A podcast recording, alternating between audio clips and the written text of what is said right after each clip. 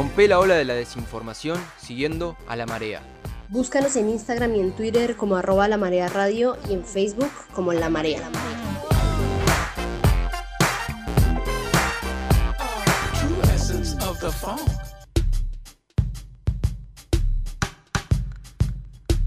Seguimos al aire comunitario de Radio Futura, esto es La Marea, vamos a estar con vos hasta las 7 de la tarde en esta tarde de viernes. Como les comentaba recién, también como venimos abordando a lo largo del programa, bueno, recién pasaban las compañeras haciendo mención de otro año más de la primera ronda de madres. Al principio arrancábamos el programa hablando de Facundo Astudillo Castro y en ese sentido que vamos a estar charlando con Matías Buzo, compañero abogado en casos de gatillo fácil, presidente de la Asociación contra la Violencia Institucional, becario del CONOCET y docente de la UBA. Primero que nada quería saludarte Matías y agradecerte por sumarte al aire de la marea. ¿Cómo estás?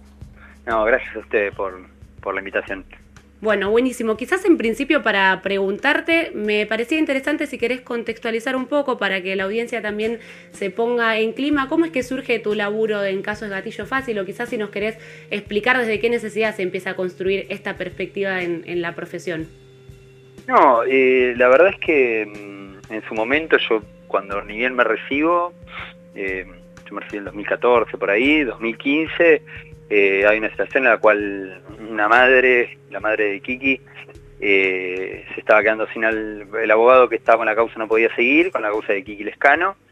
y ahí es que me, ofrece, me, me, pregunta si yo podía hacerme cargo y, y bueno, eso fue un desafío enorme, pero también lo tomé en su momento como un compromiso por, lo que había estudiado, o sea, por uno de los motivos por los cuales había todo, estudiado abogacía. Así que desde ahí, eh, desde ahí, bueno, fue casi un tema que, que me absorbió, o sea, no solamente la causa de Kiki, que sí era una, fue una causa muy compleja, eh, similar a lo que le sucedió a Facundo, eh, para los que no saben fue un chico de 17 años que junto a, a otro pibe de 25, Ezequiel, eh, los dos estuvieron desaparecidos durante dos meses y, la investigación luego dio que, había sido, que habían sido asesinados por, por un efectivo de la Fuerza de Seguridad de la Policía Federal. Eh, y bueno, desde ahí estuve, em, empecé a tomar causas de gatillo fácil, una causa de un pibe de, ahí también de zona sur de la ciudad de Buenos Aires, de Brian Romero, después estuve con la causa de Lucas Cabello, que el año pasado, el año pasado, el, año, el año de la pandemia casi como que no parece que no se cuenta, eh, el 2020, el 2019, a fines de 2019, eh, logramos una condena. Y bueno, y ahora actualmente este, soy docente en una materia que se llama aspectos jurídicos de la violencia institucional en la UBA eh, y, también, bueno, actualmente soy becario de, del Centro de Investigaciones, eh, de, Estudios e Investigaciones Laborales del CONICET y mi tema también es letalidad y gatillo fácil. Es zarpado, la verdad, el trabajo que haces porque claramente, o algo que veníamos discutiendo el año pasado desde la marea, es cómo repensar las fuerzas de seguridad. Es una discusión que nos damos bastante, incluso también desde el periodismo, cómo abordamos eso, ciertas temáticas. A veces caemos capaz en miradas que son bastante simplistas, entonces nos parecía piola realmente invitarte a que nos cuentes un poco. Quizá en esta misma línea preguntarte una vez que también no me, no me imagino ni siquiera la cantidad de sensaciones o sentimientos que debe ser empezar a conocer cosas tan turbias de un universo tan grande y que nos rige tanto a todos como lo son las fuerzas de seguridad o en lo más particular quizás la policía, me imagino que debe ser un laburo tremendo y bastante fuerte y quizás en, esta en, esa línea preguntarte cuáles son las carencias fundamentales a la hora de abordar el tema de la violencia institucional o el gatillo fácil o qué es lo primero que notas o que empieza a notar este colectivo de gente que aborda estos temas que no que falta o que no se hace o que no existe? No, yo creo que a veces lo que sucede con los casos es que mm, hay que hay que empezar a identificar que, que hay como un aporte banal a esto o para hablar de no sé, palabras ganar, digo, un aporte banal en el sentido de que es algo más sistemático y más y por eso no menos complejo, no es una cuestión de que por ahí hay por ahí un entramado mafia, sino particularmente existen lógicas rutinarias, legitimadas, que permiten esto, que terminan permitiendo que empiezan con pequeños maltratos, pero terminan en desapariciones forzadas. y que yo creo que actualmente todavía no se ha logrado eh, o no sea no sea no no sea no sea no, hay una no hay una perspectiva de por lo menos poder ir a la profundidad del tema, ni, ni siquiera te diría desde, desde los ministerios de seguridad o de los sectores que piensan la seguridad, sino también desde los sectores de, la militancia y de organismos de derechos humanos, muchas veces tendemos a reducir y a simplificar ciertos análisis. Eh, creo que hace falta mucho eh, desde, desde este lado de pensar y ponernos eh, a pensar una política de seguridad y, atender todos los, los, entramados de violencia que existen, que son más allá de lo, que sucede con la fuerza de, con la fuerza de seguridad. Y, en ese sentido que yo falta estadística, no hay estadísticas oficiales sobre la cantidad de muertes que genera el Estado, que sería una estadística básica. Es decir, eh, la gente estatal, el Estado le armas a un sector de la población, por lo menos que registre qué hace ese sector con las armas y cuáles son los principales problemas en base a pensarlo, a la, porque lo que se da mucho en la discusión, y a veces se, abona, es la construcción de, eh, de la seguridad como guerra, como algo belicoso, como el y está y cualquier alerta que le encendamos sobre los abusos policiales enseguida es como bueno, vos estás del lado de los delincuentes. Y del otro lado hay, como un corporativismo de pensar eh, a los efectivos policiales y ver Digo, me parece que es todo mucho más complejo en el sentido de que si nosotros tendríamos datos, estadísticas oficiales, inclusive a las mismas fuerzas de seguridad, a los mismos agentes, si los humanizaríamos, pensaríamos, hay políticas que, se pueden llevar a cabo, como por ejemplo el uso de armas de fuego fuera de servicio, reducirla, prohibirla, porque es algo que no solamente pone en riesgo a los pibes, de, los mayores casos de gatillo fácil ocurren cuando las policías están fuera de servicio. Eh, no solamente ocurre eso, sino que la mayoría de los efectivos policiales mueren cuando están fuera de servicio. Entonces sería una política que inclusive resguardaría y ayudaría a, salvaguardar las vidas de aquellos efectivos. Ni hablar de accidentes domésticos que ocurren, cosas que ocurren por esa desidia que hay. Porque si vos le decís, te voy a limitar el uso del arma, enseguida parece que es un ataque corporativo hacia de, los organismos de derechos humanos hacia la policía porque queremos que, no sé, mueran policías. no, todo lo contrario. Lo que sucede es que las personas que hablan de seguridad y que interpelan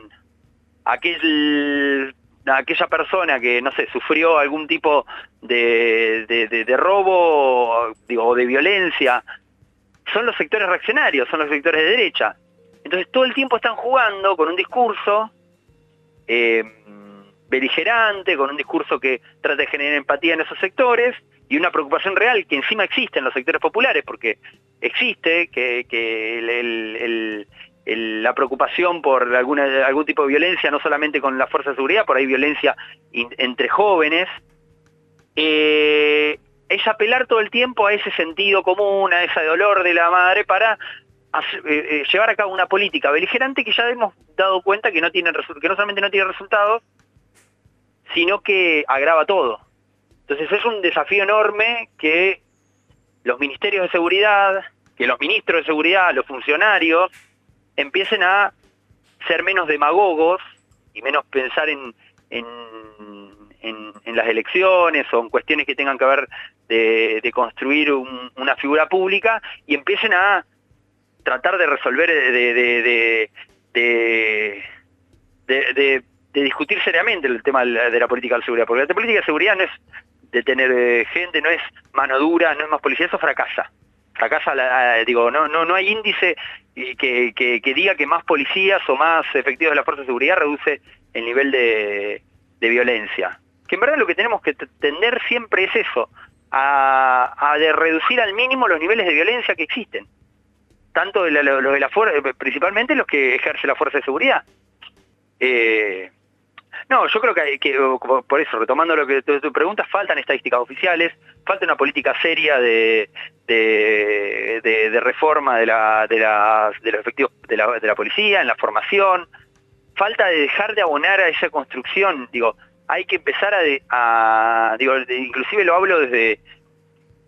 de, o, perteneciente o simpatizante o votante del Frente de Todos. Digo, es, una herramienta muy dura la de utilizar muchas veces eh, el odio o, tomar eh, o alimentar eso, que hablo principalmente lo que sucede a veces con, los discursos que da el ministro de Seguridad de la provincia con respecto a qué hay que hacer con los jóvenes, qué hay que hacer con esto, qué hay que hacer con lo otro. Digo, puede ser que sea una estrategia electoral, pero ¿qué termina abonando a la larga en, lo que nos interesa mucho, que es el cambio cultural o el cambio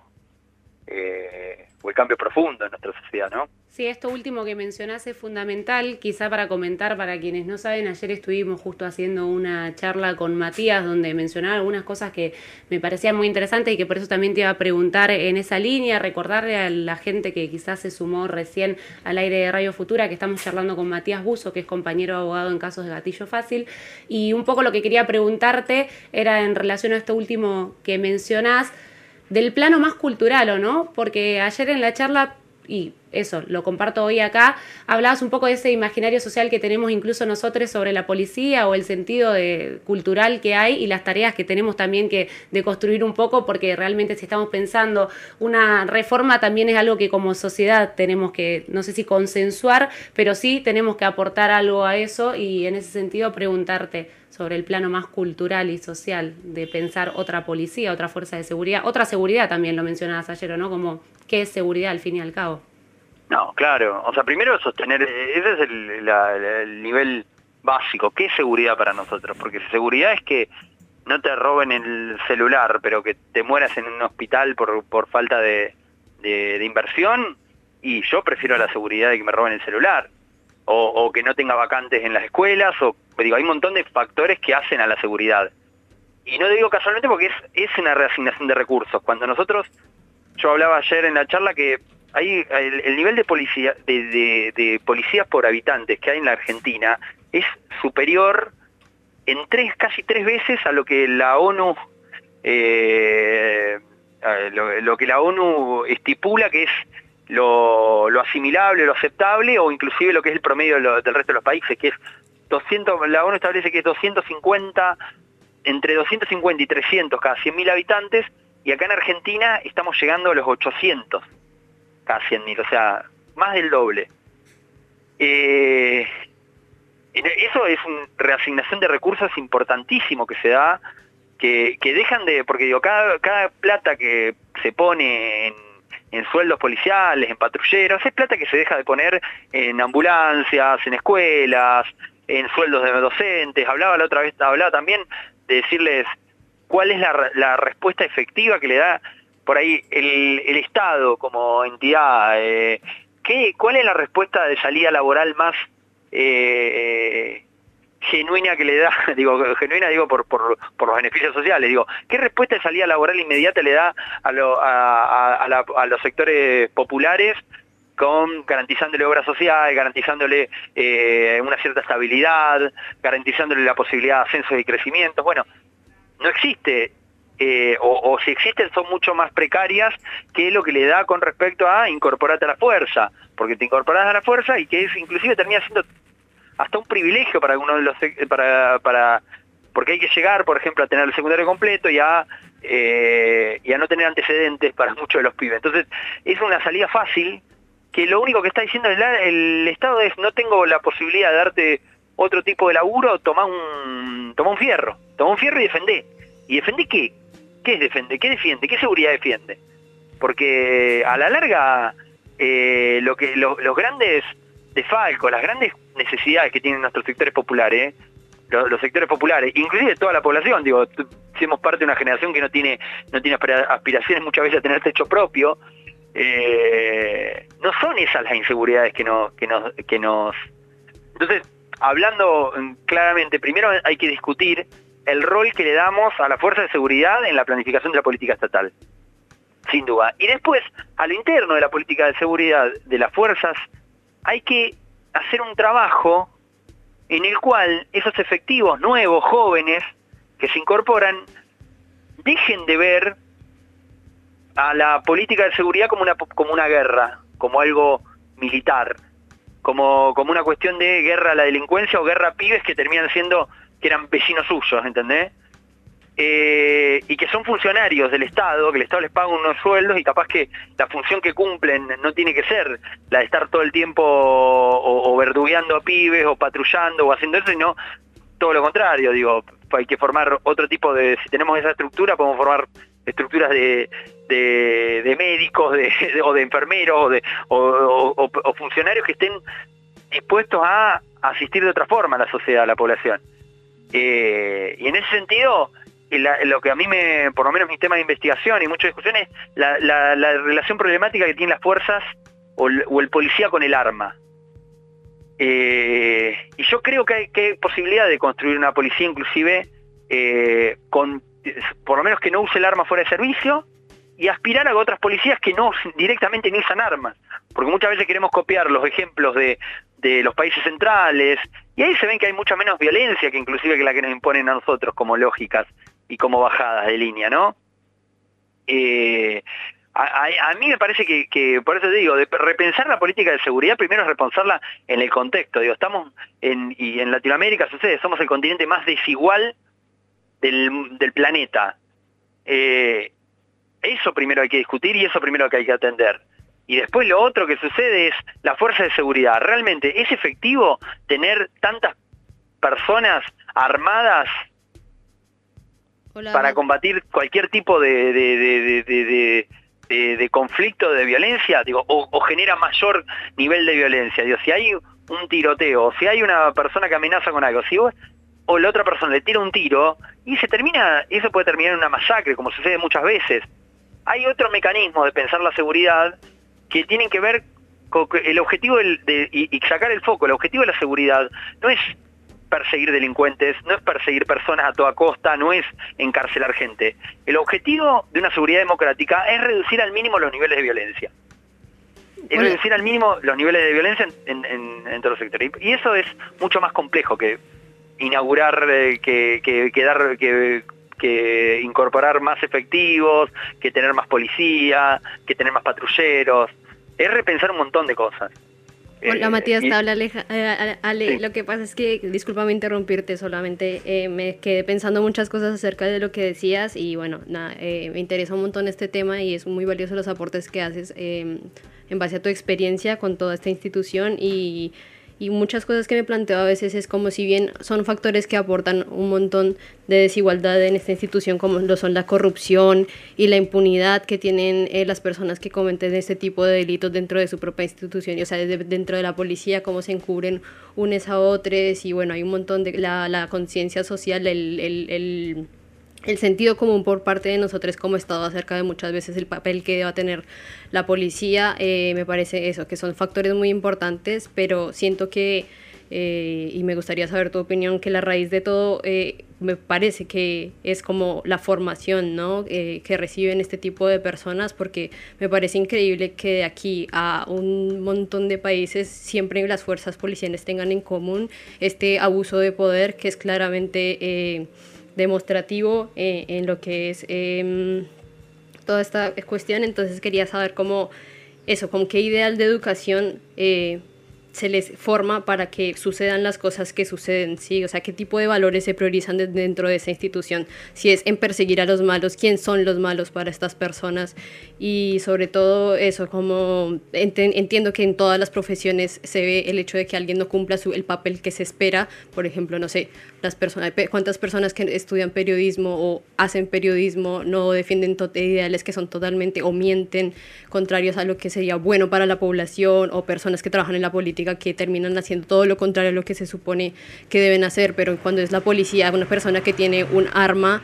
eh, bueno, es una cosa que, que, que repercute un montón y, y, mi pregunta sobre todo era si existe alguna posibilidad de que eso vaya a cambiar algún día, siendo que la policía es un eslabón de algo muy grande y de algo que se maneja como a nivel jerárquico, donde si tienes una estrellita más, una jerarquía más alto que otra, tienes poder absoluto hacia un cuerpo que pretendas que, es, que tiene menos poder que tú. Y siento que muchas veces eso es lo que los impulsa en la calle a sentirse superiores al resto de las personas como a nivel de derechos y el sentirse como un tipo de autoridad, pero no en pro de defender a sus iguales, no sé si decirlo así, como a las, a las civiles, sino eh, eh, como un tipo de Dios, no sé, como no sé qué cosa, tipo de cosas tengan en la cabeza como para, y siento que viene desde la institución, así que nada, quería saber eso. No, eh, a ver, primero, como decía, yo un punto que es, no se puede pensar la política de seguridad aislada de todo lo que el resto de las políticas estatales. Para mí, una política de seguridad más efectiva es eh, depender menos de, la represión y de las fuerzas policiales. Eh, después, por otro lado, es el tema de que si, si realmente cuando estamos formando efectivos policiales, eh, le estamos dando un arma a una persona, a un sector, a, alguien, primero tenemos que, yo creo que hay que, que, todo lo contrario que se está haciendo, que el reclutamiento masivo de gente, tanto en las policías provinciales como las policías locales, parece que, termina siendo como una respuesta efectiva a la demanda laboral que existe o lo que sea. Eh, pensar también un poco más, ir más atrás, es decir, a una persona para darle un arma se lo forma nueve meses. Capaz que para una persona para darle un bisturí se para salvar una vida se lo termina formando en años, 10 años puede ser un médico, e inclusive que obviamente son solamente ciertos sectores, o ni hablar de otras profesiones, como cualquier tipo de profesión, digo, termina siendo, inclusive es algo que el Estado termina incentivando por, por otro tipo de oficios, por otro tipo de cosas, digo, me parece que sucedió principalmente a partir del neoliberalismo y de, de, la, de imposición del neoliberalismo, todo ese sector de población sobrante, una respuesta que dio porque, porque tiene una relación digo, directa al nivel de politización que existe en la sociedad con respecto a eh, los niveles de, de, regulación de la economía y niveles de, desempleo que existen. Eh, sobre, sobre esa persona que, que, ya le das un arma, que tenés la. Me parece que lo que hay que discutir es que lo, primero que los planes de formación tienen que ser un poco más extensos, eh, necesitas menos, necesitas por ahí focalizarte en que haya existan menos personas eh, que sean efectivas de seguridad y que los planes de formación sean un poco más largos, no nueve meses como existe actualmente, la Policía Federal, la Policía de la Ciudad son nueve meses de formación nada más. Y en todo caso también si reducís el nivel de, de, de población policial, es decir, si, si reducís la cantidad de policías que tenés, eh, sea jubilando algún sector o, reduciendo los niveles de, ingreso, puedes aumentarle los sueldos. Entonces, que esa policía no esté, porque están los adicionales, que son el, extra que hacen con los privados, para custodiarnos en la puerta de un boliche, las cosas así, que es lo que también, por eso meten excusa de que tienen que tener el arma todo el tiempo, porque ahí los adicionales quedan lejos de la comisaría, entonces no podrían ir a buscarla y, pero también, bueno, eso también, ese, ese nivel de, de, salarios bajos o salarios que por ahí sabemos que, eh, si bien son superiores a otro tipo de, ofertas laborales que se le dan, también son caldo de cultivo para que esas fuerzas eh, sean corrompidas. Que de por sí ya es un, el, manejo del delito o, la, o, pensar que el delito solamente se, se observa desde el lugar de, de la, de la política policial y represiva eh, es un negocio, o sea, todo lo ilegal no termina de desaparecer, sino que termina siendo un negocio millonario. Eh, está, está lidiado con eso, está alineado con que también, como, como comparto, y muchas veces hay un desprecio también por los sectores progresistas sobre sobre la fuerza de seguridad con razones y con motivos. Yo no creo, no quiero una sociedad inclusive eh, eh, aspiro a una sociedad en la cual haya el nivel, menor nivel de represión posible, pero también hay que darse una política en, ese sector para poder eh, que, identifiquen que son funcionarios estatales ante todo y que, y que responden a las necesidades de la sociedad y principalmente a las necesidades a las necesidades de, los sectores a los cuales muchos de ellos pertenecen. Matías, Quizás, perdón que te interrumpa, nos estamos quedando sin tiempo. Agradecerte por haberte sumado al aire de la marea, decirte igual que seguramente en algún otro momento, si querés, vamos a estar en contacto también para seguir charlando, porque la verdad nos quedaron bastantes preguntas para hacerte, pero bueno, agradecerte por haber participado. Muchas gracias a ustedes y bueno, eh, estoy a disposición para cuando necesiten. Bueno, muchas gracias. Ahí pasaba Matías Buzo, claramente nos dio un panorama bastante necesario sobre algunas cosas, cómo funcionan dentro de las instituciones policiales, incluso de las fuerzas de seguridad. El compañero es presidente de la Asociación contra la Violencia Institucional, es abogado en casos de gatillo fácil. Nos parecía muy importante traerlo hoy acá para estar charlando algunas cosas, sobre todo en este 30 tan movilizado por el tema derechos humanos. Antes de irnos a una breve pausa, recomendarle a la audiencia que pueda ir a las redes sociales del Movimiento Estudiantil Liberación, a arroba Mel Liberación, donde vamos a estar subiendo la charla que hicimos ayer con Matías Buzo, en la que nos pudimos extender un poco más, duró casi dos horas, así que nada, tiene muchas cosas para contarnos el compañero, claramente al aire de la radio se dificulta, pero nada, recomendarles que vayan a las redes sociales del Movimiento Estudiantil Liberación a buscar que vamos a estar subiendo esa charla y ahora sí nos vamos a ir a escuchar una canción y ya seguimos con más La Marea. Rompe la ola de la desinformación siguiendo a la marea. Búscanos en Instagram y en Twitter como arroba la marea radio y en Facebook como la marea.